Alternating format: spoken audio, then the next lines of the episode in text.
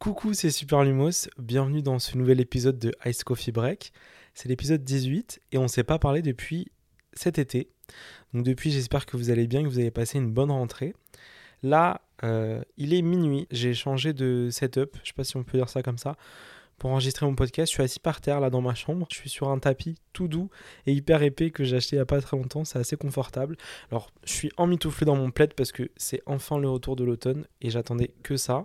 On va carrément s'allumer une petite bougie, attendez.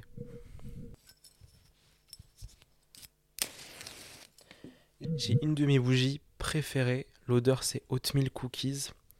C'est incroyable comme odeur. C'est un mélange de cannelle, une odeur assez sucrée, hyper douce, trop agréable.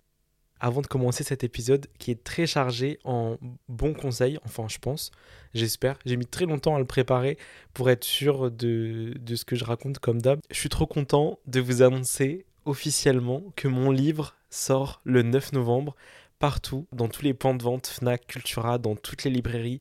Le livre s'appelle Mon recueil de douceur et j'ai réuni 70 de mes recettes réconfortantes préférées pour les partager avec vous. Donc il y a toutes les recettes que j'adore préparer, que j'adore me faire pour moi quand je suis tout seul, quand j'ai besoin d'un petit peu de calme, etc.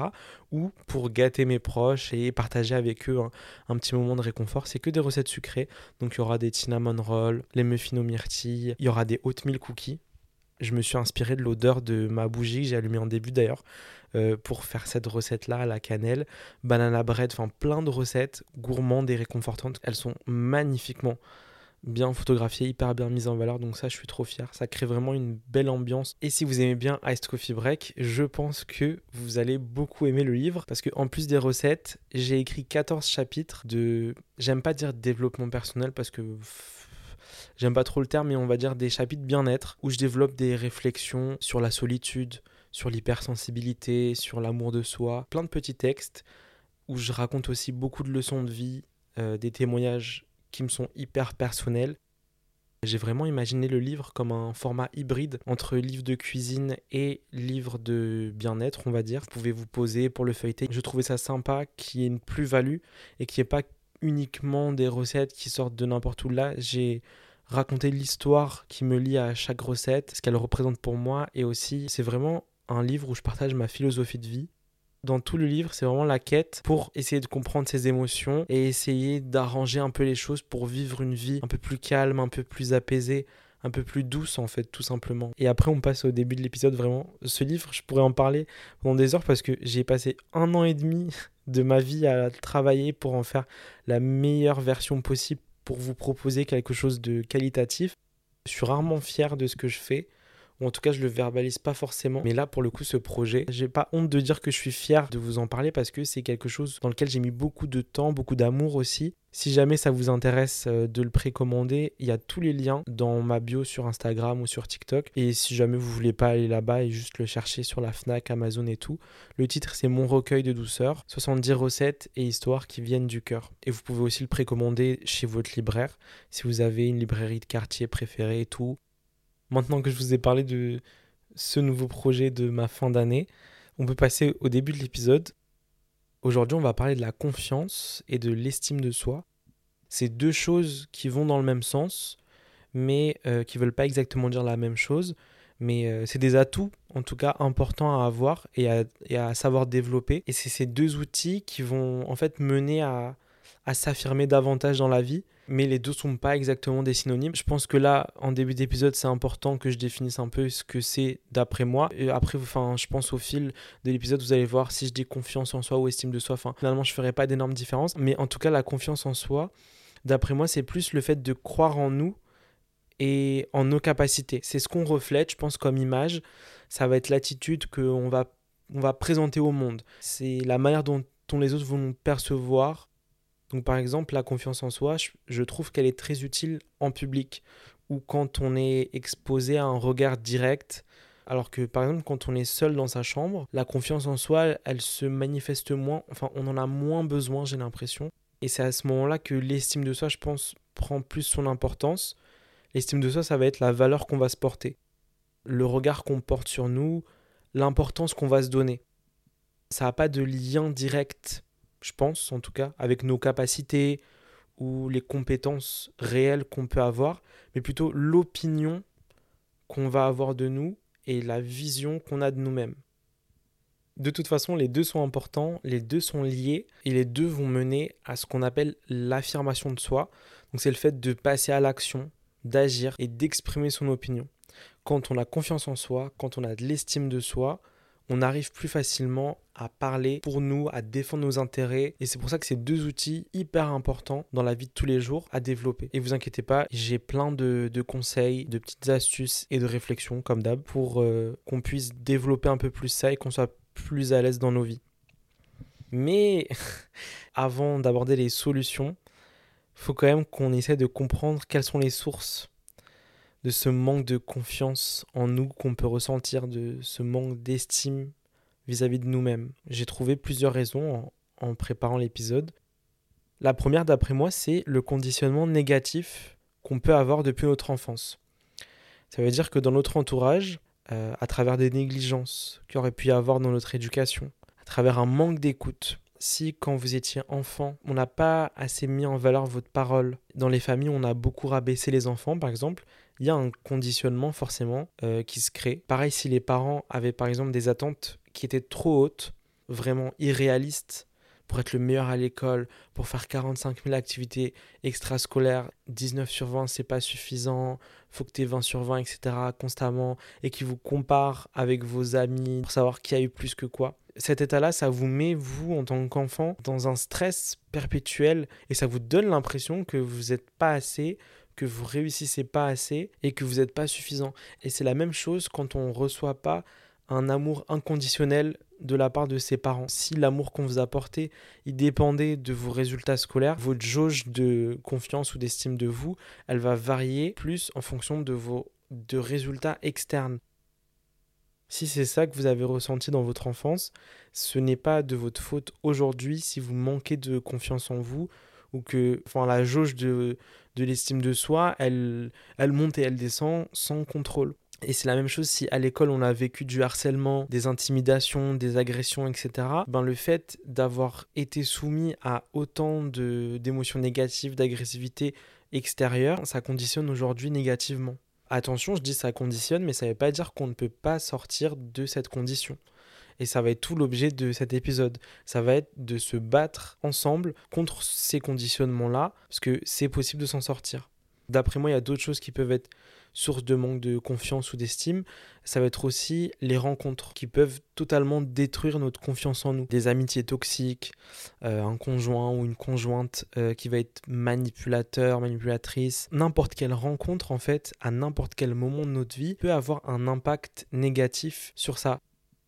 Moi, par exemple, en préparant le podcast, j'ai réfléchi un peu à quelles situations j'aurais vécu qui ont impacté négativement l'estime de moi-même.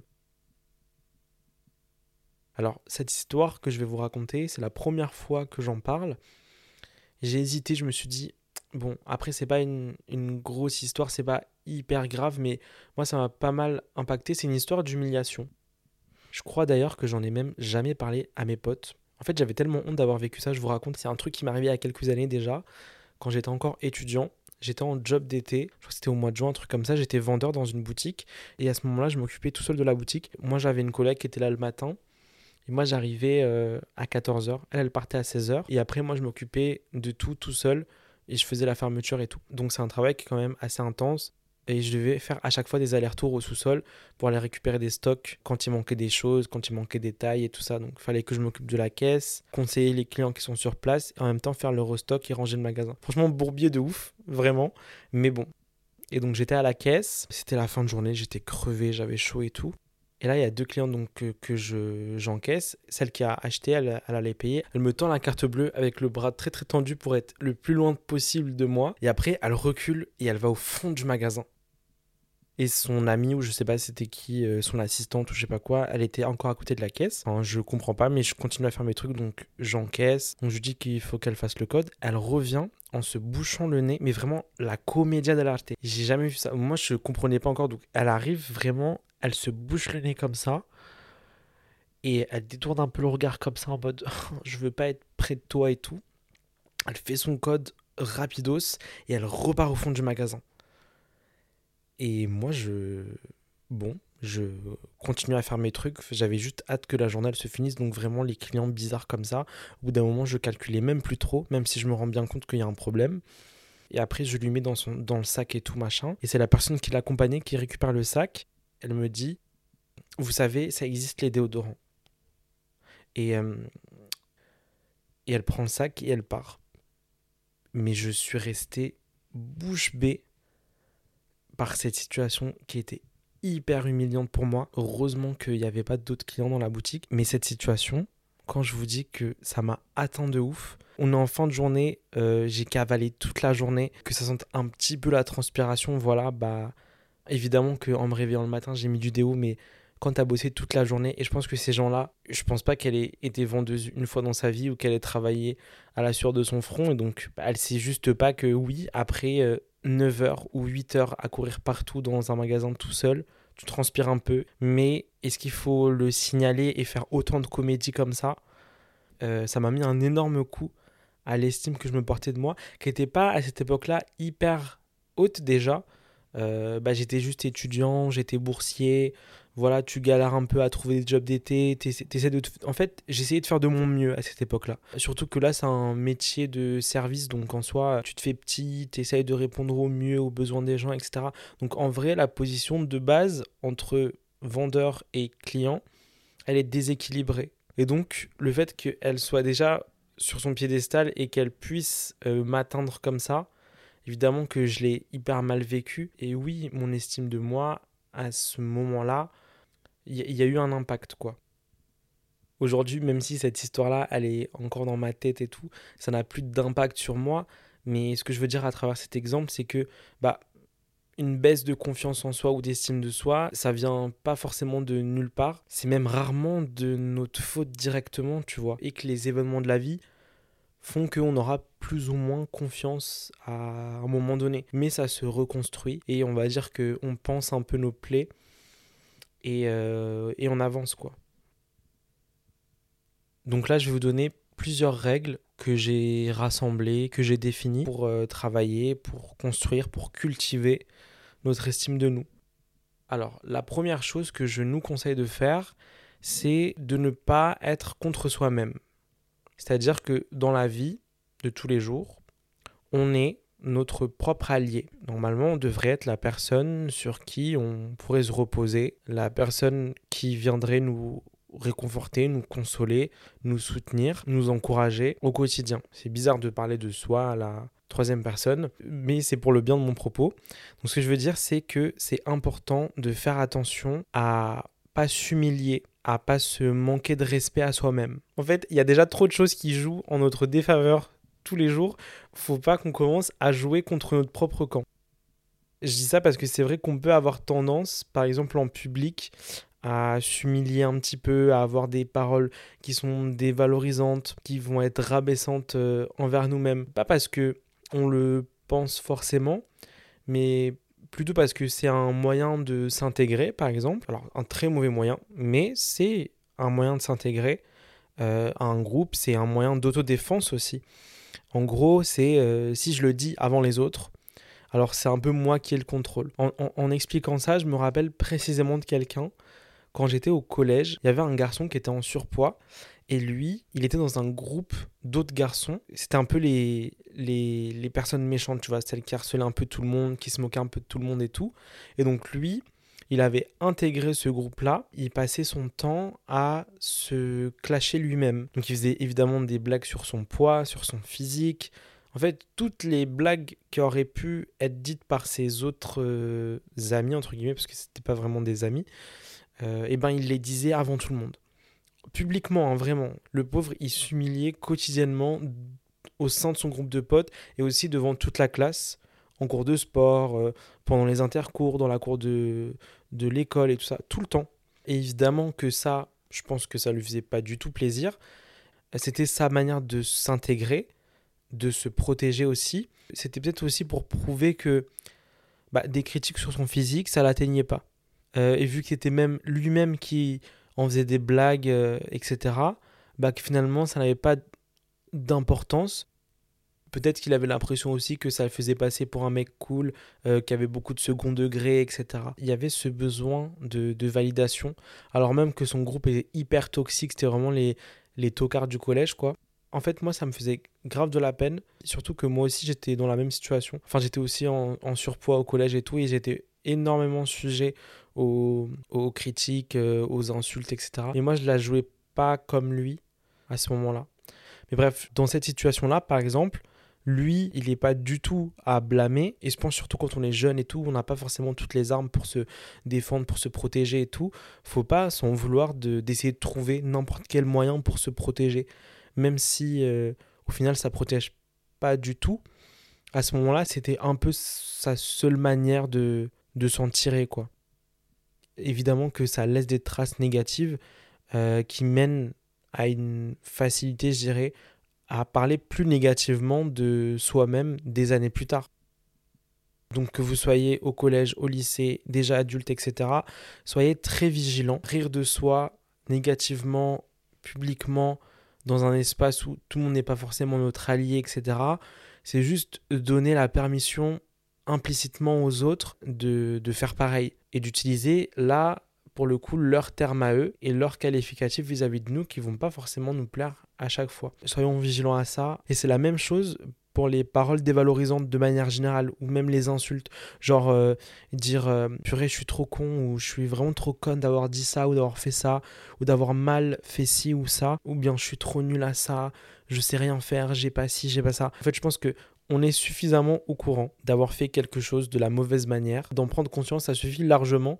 Et ça ne sert pas de se qualifier de tous les noms en plus pour en rajouter, pour s'enterrer euh, encore plus. Enfin, essayez de réduire au maximum les discours négatifs que vous pouvez avoir vis-à-vis de vous-même. Je dis ça parce que la manière dont on va se parler, les attitudes qu'on va avoir vis-à-vis de nous-mêmes, c'est une manière de, se respecter. Et en se respectant un peu plus, on développe un peu plus notre estime de nous-mêmes, la valeur que on va se donner et se respecter un peu plus, c'est une chose, mais par contre, qu'est-ce qu'on fait si les autres le font pas? Quand vous estimez qu'on vous manque de respect et si c'est possible, vous quittez la discussion. Vous mettez un terme à la conversation, vous quittez un groupe, vous quittez le rassemblement où vous êtes, peu importe, dès que c'est possible, vous quittez. C'est-à-dire qu'à ces gens-là, il ne faut pas leur donner accès à nous on pourra jamais finalement forcer tout le monde à nous respecter. Mais par contre, ce qu'on peut faire, c'est établir des limites et nous protéger. Évidemment que c'est pas facile à faire de quitter une conversation ou de mettre un terme euh, à une discussion, à une amitié, à une histoire d'amour, mais on va dire que on essaye de l'avoir en tête, de se dire que personne n'a le droit de nous manquer de respect et qu'on ne l'accepte pas.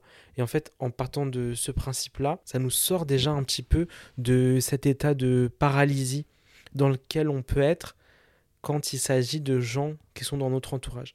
Parfois, on a l'impression que comme les gens sont un peu trop proches de nous, finalement, ils peuvent se permettre un peu tout ce qu'ils veulent et que nous, on n'osera jamais les sortir de notre vie. On n'osera jamais leur répondre. Mais si, en fait, c'est possible, vous pouvez le faire et vous avez le droit de le faire surtout. Quand on comprend qu'on a le droit de faire quelque chose, eh ben, on l'a en tête et le moment venu, peut-être que voilà, ça nous sort de d'une situation euh, compliquée quoi. En tout cas, l'idée, au-delà de nos proches et tout, c'est de manière générale euh, que les gens soient proches ou pas de nous. On ne donne pas l'accès à tout le monde et euh, en se protégeant comme ça, on leur donne pas non plus la possibilité de nous, nous atteindre dans notre confiance ou dans notre estime de nous-mêmes j'ai envie de dire, laissons-les exister s'ils veulent, euh, loin de nous. Leur parole ne doit absolument pas avoir d'importance à nos yeux. C'est-à-dire que ce que pensent les autres, c'est pas nos affaires. C'est pas notre problème. Je vais vous donner un autre exemple personnel qui m'a rongé un certain temps, qui m'a fait me remettre en question et qui a encore une fois atteint un peu la confiance que j'avais en moi, dans mes projets, dans ma valeur et donc dans mon estime de moi-même. C'était quand j'étais encore étudiant en master, quand j'étais à Sciences Po. Il y avait un mec dans ma promo, insupportable vraiment. Et lui, il aimait trop faire des débats avec tout le monde. Il aimait trop, tu sais, un peu chercher les, un peu chercher les problèmes, un peu déranger les gens. Et comme il a vu que moi, euh, j'étais quand même un peu sensible et tout, et, que je partais aussi à cette époque-là, un peu moins maintenant, grâce à Dieu, mais à cette époque-là, je partais quand même plus facilement au quart de tour. Je m'énervais, enfin, on pouvait m'énerver beaucoup plus facilement qu'aujourd'hui. Je, je, perdais beaucoup plus mon sang-froid et tout. Et donc, lui, il s'amusait grave de ça. il avait un truc qu'il aimait trop venir me dire à chaque fois. Il me disait tout le temps Toi, euh, t'es à Sciences Po pour les quotas, parce que t'es boursier, euh, tu mérites pas vraiment ta place. Mais il fallait voir ma tête quand on venait me dire ça, alors que j'avais passé les concours de toutes les écoles de journalisme de, de, France et de Navarre pendant des années et tout. Je préparais toute ma vie. Euh, j'ai préparé des années de, de, de, concours et tout. J'ai passé l'oral comme tout le monde et tout. Enfin bref, j'ai pas à me justifier encore une fois. Mais voilà, fallait voir ma tête. Et évidemment que quand il m'a dit ça, ça m'a grave blessé. Et la première chose que j'ai pensé à faire, c'est à me justifier. Alors que lui, en fait, je pense, il s'en foutait complètement que je sois là ou que je sois pas là. Il s'en foutait complètement que la vraie raison que je sois là, ça soit les quotas ou pas. Il voulait que m'énerver. Et il a touché un. Enfin, il savait qu'il touchait un point sensible en me disant ça. Et donc, il en jouait grave. Et moi, je suis trop bête. Enfin, non, je suis pas trop bête, voilà. Tu vois, on continue à mal parler de nous-mêmes. C'est pas bien. J'arrête de faire ça. J'étais pas trop bête, mais je veux dire, je suis tombé facilement dans son jeu. Et je regrette un peu. Ce dont on débattait, c'était de ma valeur. Du fait que j'existe dans cet espace-là, que je sois présent, que je sois scolarisé là, euh, que je sois étudiant comme tout le monde de ma promo. Et lui, en fait, c'était personne pour euh, questionner ma présence là. Et c'était personne pour me manquer de respect de cette manière-là. C'était personne pour me dévaloriser de cette manière-là. Et, et c'était pas quelqu'un avec qui j'aurais dû débattre de ma valeur en fait. À ce moment-là, moi, au lieu d'être fier juste euh, d'avoir été admis dans l'école, d'avoir réussi mes concours, euh, j'étais dans un sentiment d'insécurité tout simplement. J'avais besoin de me justifier encore d'être là, mais avec du recul, aujourd'hui, je l'emmerde de ouf. Et, à ces moments-là, d'où l'importance d'avoir une haute estime de nous, parce que finalement, cette estime-là, elle agit comme une protection contre les attaques euh, du monde extérieur. Donc plus on va construire une estime de nous qui va être solide, qui va pas être dépendante de la vie extérieure des gens, et ben des moments comme ça, par exemple, on les vivra pas mal. Déjà de un, je ne serais pas rentré dans son débat là, et de deux, même si il m'avait adressé n'importe quelle parole dévalorisante, je l'aurais pas pris pour argent comptant parce que lui c'est personne pour moi et je connais ma valeur. L'autre chose qui a un peu un rapport avec le fait de se respecter, c'est aussi l'importance euh, d'avoir des standards. Quand on connaît notre valeur, quand on sait ce qu'on vaut et ce qu'on mérite, on sait aussi ce qu'on ne veut pas et euh, ce qui n'est pas à la hauteur pour nous, qui n'est pas, euh, qui est pas à notre niveau tout simplement. Ça prouve juste qu'on est déjà sûr de nous et aussi sélectif et c'est normal de l'être parce qu'en plaçant la barre où vous souhaitez la placer, ça empêche bon nombre de personnes de vous dévaloriser, de vous manquer de respect, d'abuser de votre temps, de votre gentillesse potentiellement, etc. Ça vous permet aussi d'établir des limites claires sur, euh, sur ce que les gens peuvent se permettre de faire et sur ce que vous, vous n'autorisez pas. Il y a deux semaines, j'avais exactement cette discussion-là avec ma meilleure pote. Euh, on parlait de ces histoires de cœur, etc. En gros, je vais vous raconter un petit détail, une toute petite partie d'une histoire qu'elle a eue avec un mec qu'elle voit plus du tout maintenant et vous allez comprendre pourquoi. En gros, elle voyait un peu un mec il y a quelques temps et tout, euh, qu'elle aimait bien, etc. Euh, et le mec lui dit J'aimerais bien qu'on parte en week-end ensemble, enfin qu'on prenne genre 2-3 jours, on va au spa, machin. Est-ce que c'est possible pour toi et tout? Elle, elle rentrait de vacances, donc au niveau de son taf et tout, c'était très compliqué de poser encore des congés.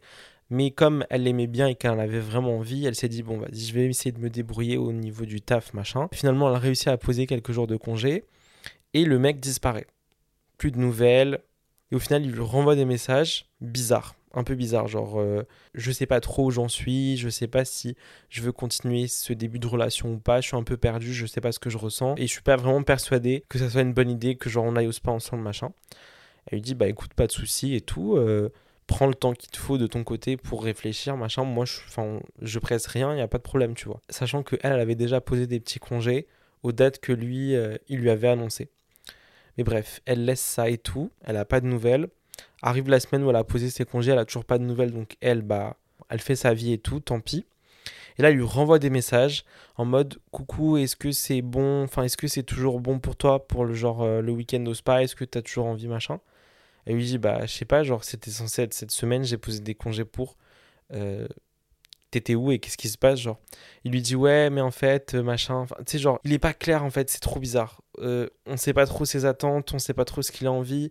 Il veut aller au spa avec elle mais en même temps il veut pas enfin qu'est-ce qui se passe? Genre allô c'est juste euh, vous allez vous faire masser et vous allez être dans une piscine dans un jacuzzi pendant deux jours dans la nature. C'est pas non plus un voyage de noces. Qu'est-ce qui se passe monsieur? Genre on se réveille. Soit plus dynamique là, soit force de proposition, réveille-toi, genre t'es bizarre. Mais bon, elle, elle dit rien et tout, et lui dit, euh, bah moi j'aimerais bien et tout, donc euh, euh, par exemple, quelle date, machin, la semaine prochaine ou la semaine d'après, je sais pas trop, parce que en fait, il y a plus trop de dates de dispo, j'ai regardé pour les réservations, c'est pas possible, machin, mais en même temps, je suis pas sûr de vouloir partir. Trop bizarre. Moi, j'avoue que j'aimais pas trop, je lui ai dit, au bout d'un moment, le mec, s'il t'aime bien, s'il veut absolument partir en week-end au spa avec toi, euh, bah juste, il te prévient en avance, il fixe une date sans la bouger 15 fois, et il prend ses responsabilités et vous y allez s'il a vraiment envie d'y aller. Pourquoi cette histoire, elle prend autant de temps et il est jamais sûr de lui et à chaque fois il revient sans être sûr et en même temps il repart et tu sais, genre, il n'y a rien qui est clair, il n'y a rien. Et je lui ai dit au bout d'un moment, faut respecter les gens. Euh, tu peux pas proposer quelque chose, l'annuler 15 fois, revenir, repartir, revenir comme bon te semble, sans te préoccuper de l'autre personne. C'est n'importe quoi. Si t'es pas au clair avec tes émotions, avec tes sentiments, avec ce que tu ressens, avec ce que tu veux, et si tu sais même pas si tu veux partir au spa ou pas, bon sang, eh ben euh, tu vas réfléchir loin. Et ma meilleure pote, elle méritait beaucoup, beaucoup mieux que ça. Il faut qu'elle soit fidèle aux standards qu'elle a.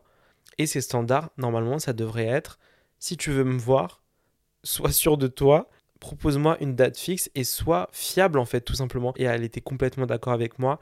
Et de toute façon, ce mec, au final, s'est avéré être un vrai tocard parce que bon, ce que je vous raconte là, c'est pas que le seul truc qu'il lui a fait. Comme il était vraiment pas clair de A à Z depuis le début, elle a juste arrêté de le voir et elle a arrêté de lui donner son temps et elle a arrêté de perdre son temps elle.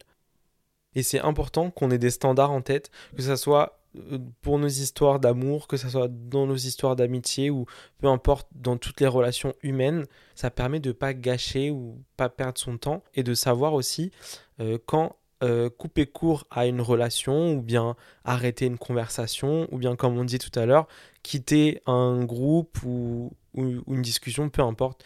Ça permet d'être au clair avec nos attentes à nous. Et tout ça, ça a vraiment un lien avec notre estime de nous-mêmes. Parce que, encore une fois, les standards qu'on va imposer, ils ont un lien avec la valeur qu'on se porte.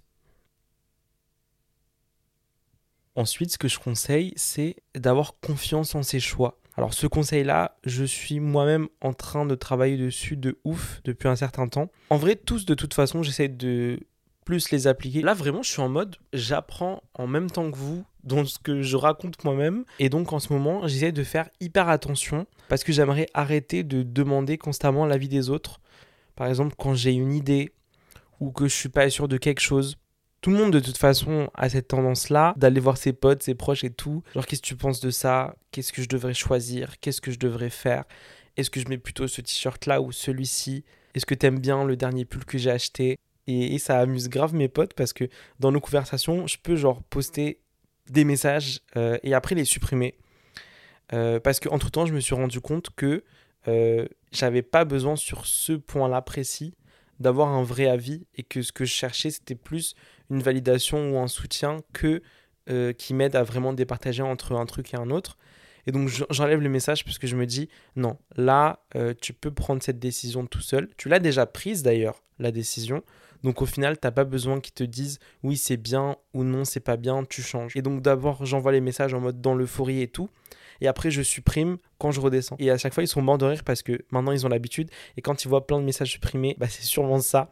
Et qu'il n'y a rien de grave ou je sais pas quoi. Parce que parfois en vrai quand tu ouvres une conversation et tout et tu vois plein de messages supprimés, tu peux te dire mais attends, il voulait dire quoi Et qu'est-ce qu'il veut plus nous dire finalement, tu vois? Et tu peux te dire peut-être c'est grave et tout. Mais pas du tout. Moi c'est juste que je suis très spontané et après genre j'enlève. Voilà. Mais c'est jamais rien de grave. Et la raison pour laquelle je travaille particulièrement sur ça en ce moment, c'est que ça a un impact sur notre estime de nous-mêmes et c'est important de savoir faire ses choix, de savoir les affirmer, de les assumer aussi et de les accepter. Il faut aussi essayer d'arrêter de chercher constamment cette validation auprès des autres. Cette validation, elle va nous rassurer, c'est vrai, mais constamment aller la chercher auprès de tout le monde, c'est aussi euh, mettre nos goûts, euh, nos choix entre les mains des autres. Et quand ils vont valider, on va bien se sentir, mais si jamais ils valident pas, on va perdre toute notre confiance. Et donc, notre propre avis va avoir moins d'importance, et donc notre estime, notre confiance en nous euh, va varier en fonction de la vie des autres. À ce moment-là, on va plus être vraiment maître de ce qu'on pense ou de ce qu'on ressent, et même maître de notre propre valeur. On va la mettre entièrement entre les mains des autres, et c'est eux qui vont décider si ce qu'on aime a de la valeur, si ce qu'on est va avoir de la valeur. Moi, quand je vais hésiter entre un truc ou que je sens que j'ai besoin de, faire valider une décision ou un choix ou une idée auprès de mes potes, je vais faire comme si je me trouvais tout seul et que toutes les personnes à qui j'aurais pu demander, elles sont pas dispo. Ils peuvent pas répondre, c'est impossible, personne n'est dispo, donc je dois absolument choisir. Qu'est-ce que je choisirais si j'étais seul à décider? Ce qui est le cas en soi, on est seul à décider vers quoi euh, mon envie à moi se dirigerait. Même un truc pas grave, genre, euh, je sais pas moi, des photos de nous qu'on veut poster sur Insta et tout, on sait pas laquelle mettre en premier. Le premier réflexe, c'est de se dire, j'en ai marre de réfléchir et de me casser la tête à savoir quelle photo est la meilleure. Je vais demander et eux, ils vont choisir. Comme ça, au moins, ça nous soulage du poids de la décision. Parce que du coup, la décision ne vient plus de nous. Enfin, c'est pas hyper grave, ok, c'est une photo Insta et tout. Mais cet exemple, il s'applique à plein d'autres choix aussi de la vie quotidienne. Euh, en demandant constamment euh, aux autres de choisir pour nous, on se soulage du poids de la décision à prendre. Et c'est pour ça qu'on est aussi souvent tenté de demander aux autres de l'aide sur ça, c'est que on veut pas être les seuls décisionnaires, c'est que on veut pas aussi peut-être assumer la responsabilité d'avoir choisi seul. Mais au final, j'ai envie de dire qu'on poste telle ou telle photo sur Insta, ça ne changera absolument rien à nos vies. Qu'on achète tel ou tel t-shirt, ça ne changera rien. En fait, ce que je veux dire, c'est que sur ces décisions-là, faut se dire aussi que c'est pas des choix qui vont construire nos vies. En fait, il n'y a pas de mauvais choix. Et ce qui est trop cool dans les situations où il n'y a pas de mauvais choix, c'est que nous, on peut faire le choix nous-mêmes du coup. Par contre, vous voyez, les, les plus gros choix de, de, vie, les plus grosses décisions, etc., ça, euh, moi, je trouve ça par contre trop cool euh, d'en parler avec ses proches. Évidemment, c'est important, juste ne serait-ce que pour avoir un point de vue extérieur, pour avoir aussi euh, beaucoup plus de recul. Parce que parfois, nous, on est dans nos problèmes et tout, on ne se rend pas forcément compte. Et donc, nos proches nous aident aussi et nous accompagnent dans la bonne décision. C'est pas eux, au final, qui prennent ces décisions-là. J'insiste, c'est à nous de les prendre parce que c'est nos vies, donc on essaie de se prendre en main comme on peut au maximum. Mais je veux dire, leur avis compte aussi, et c'est à ça aussi que ça sert un entourage finalement. Ça sert à donner son avis dans des trucs qui comptent vraiment. L'idée à travers ça, le fait d'avoir plus confiance en nos choix, de les affirmer et d'assumer de prendre nos propres décisions, c'est qu'on va au fur et à mesure développer une validation interne en plus de renforcer notre confiance et notre estime de nous-mêmes, elle va nous aider à avoir davantage de contrôle dessus. Le fait que ces décisions, elles viennent de nous et qu'on ne dépende pas forcément de la validation ou de l'avis des autres, ça va nous permettre d'avoir une, une, confiance et une estime de nous-mêmes beaucoup plus constante, d'être plus attentif à faire mes propres choix sans forcément à chaque fois le demander aux autres. Ça m'a rendu aussi plus fier de mes choix. Euh, je les accepte beaucoup plus, autant des bons choix comme des mauvais, tu vois. C'est pas des énormes mauvais choix, mais au moins, même les petits mauvais choix, bah, j'en prends la responsabilité entière, je l'accepte et j'apprends aussi de, de ces décisions-là. Alors ensuite, ce que je veux aborder, c'est le fait de faire semblant pour booster sa confiance en soi et son estime de soi. C'est-à-dire, est-ce que euh, le fake it till you make it, ça marche vraiment? Est-ce que c'est quelque chose que je conseillerais? Est-ce que c'est quelque chose que moi j'adapterais dans ma vie quotidienne ou pas du tout? J'ai envie d'en parler parce que j'ai pas un avis tranché sur la question. Donc pour moi, il y a autant de points négatifs que de points positifs. La question par rapport à ça, c'est de savoir est-ce qu'on doit faire semblant jusqu'à ce que ça devienne vrai? Et est-ce que en faisant semblant de quelque chose, ça deviendra vrai un jour ou pas C'est-à-dire par exemple un mannequin qui va se dire avant un défilé, j'ai confiance en moi, euh, je peux le faire, je peux défiler sans que mon track se voit, je sais marcher correctement, ou en tout cas je vais faire semblant que je sais marcher correctement, et rien ne se verra, etc. Ou bien, je sais pas, vous avez une soirée ou un événement, peu importe, avec plein de gens, et vous avez le track d'y aller en vous disant, les gens ils vont trop me regarder, je saurais pas quoi dire, je saurais pas où me mettre, mais vas-y, j'y vais quand même, et je fais semblant que j'ai confiance en moi, les gens remarqueront pas que je suis gêné et tout ça, et ça va bien se passer. Euh, je pense que dans certaines situations, de faire semblant, c'est une bonne source d'énergie avant quelque chose qu'on n'a pas forcément l'habitude de faire souvent et qui va nous apporter une grosse dose de stress euh, pour mieux gérer ce stress, essayer de se convaincre de quelque chose qui n'est pas forcément le cas ou dont on n'est pas sûr. Ça peut être un effet boost euh, qui va nous encourager, nous soutenir, nous aider à réussir. Et donc je me demande, si finalement on réussit Est-ce que on a vraiment fait semblant ou bien est-ce que on n'en était pas juste capable sans le savoir? Par exemple, tu arrives à un entretien d'embauche, d'un coup, tu es stressé, tu n'as plus trop confiance en toi, d'un coup, tu te dis là, c'est le moment où je dois assurer de ouf, j'ai 15 minutes pour faire mes preuves et tout, tu vas les bluffer, tu vas faire illusion.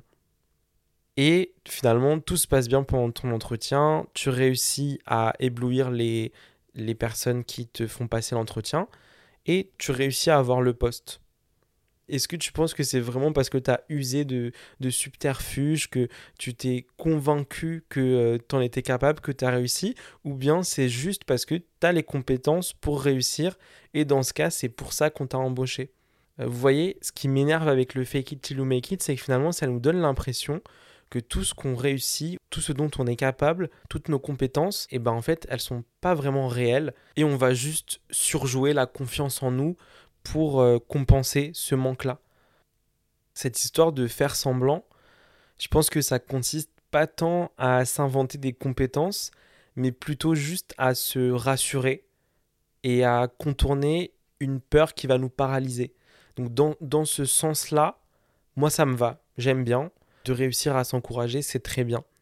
Mais juste, faut pas l'imaginer comme quelque chose que on va arborer comme un masque le temps d'un oral ou le temps d'une épreuve stressante, etc. Ce que vous réussissez à faire, vous réussissez à le faire parce que vous en êtes capable, parce que vous en avez les compétences. Vraiment, j'insiste.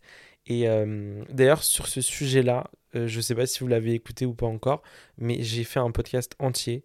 C'est l'épisode 2 euh, qui traite du syndrome de l'imposteur de cette impression qu'on fait jamais suffisamment nos preuves et que et qu'on mérite pas le statut qu'on a, etc.